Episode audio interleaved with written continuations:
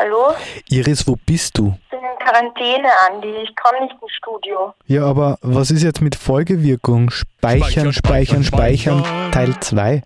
Das müssen wir verschieben. Also am 1. April können wir online gehen. Das ist jetzt ein Scherz, oder? Nein, ist kein Scherz. Aber als Trost kann ich dir ein Preview geben. Also es wird um Wärmflaschen und Thermoskannen gehen und um künstliche Seen mit schwimmenden Abdeckungen, auf denen Parkanlagen gebaut werden. Iris, ich glaube, du bist im Delirium. Ich träume von Folge 20.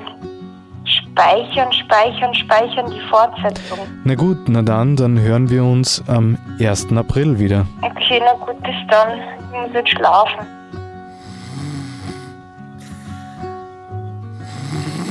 Ja, und während die Iris ihr Covid ausschläft, kann ich euch auch noch ein kleines Preview geben.